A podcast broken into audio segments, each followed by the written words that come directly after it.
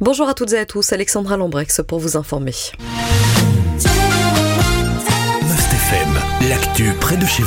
La grève est interrompue sur le site de Loïst à Gemel, décision prise à la suite de la reprise de la concertation entre les travailleurs et la direction du groupe. Les discussions ont repris hier après-midi à partir de 13h. Le travail a donc repris en même temps, indiquent les syndicats. La réunion de concertation s'est déroulée en présence des représentants de la direction Loïst Western Europe. Les différents problèmes soulevés vont faire l'objet d'une nouvelle concertation. Une nouvelle réunion est prévue le 18 avril. Pour rappel, les travailleurs dénoncent un mauvais management de la direction locale, management qui a des conséquences sur la santé des travailleurs, soulignent les syndicats, et qui entraîne aussi des démissions. La grève avait débuté jeudi. L'usine de Ongemel extrait annuellement quelques 900 000 tonnes de roches pour assurer une production de plus de 340 000 tonnes de chaux. Le groupe Loist est une société belge spécialisée dans la production et la vente de chaux et de lomi, ainsi que dans la recherche et le développement d'applications de ces produits. Les bus RGTR luxembourgeois font encore parler d'eux, soulignent nos confrères de la Meuse. Ces bus luxembourgeois circulent sur les territoires de Bastogne. Selon un habitant de la localité, ils sont inutiles. Il n'est pas le seul à le penser. Selon nos confrères, ces bus sont loin de faire l'unanimité dans les villages de la localité.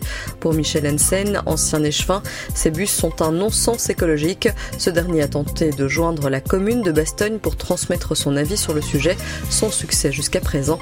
Pour rappel, ces bus assurent des liaisons transfrontalières il existe sept lignes. Elles sont entrées en service en janvier 2021.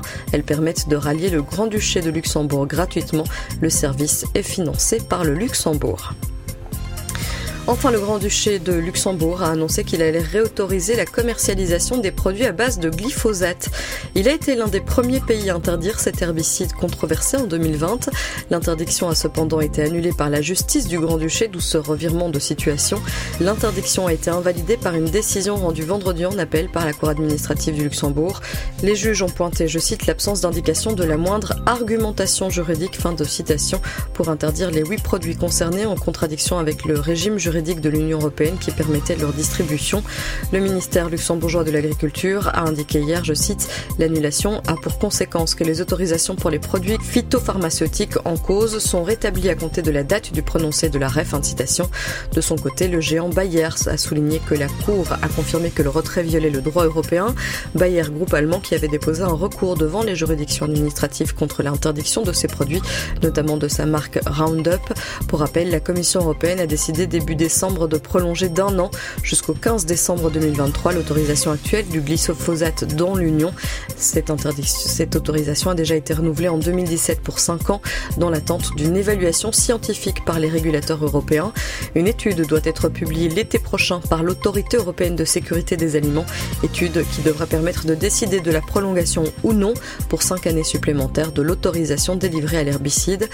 Au Grand-Duché de Luxembourg, près de 60% des exploitations agricole luxembourgeoise avait déjà renoncé au glyphosate avant même la mise en place de l'interdiction, indique le gouvernement local.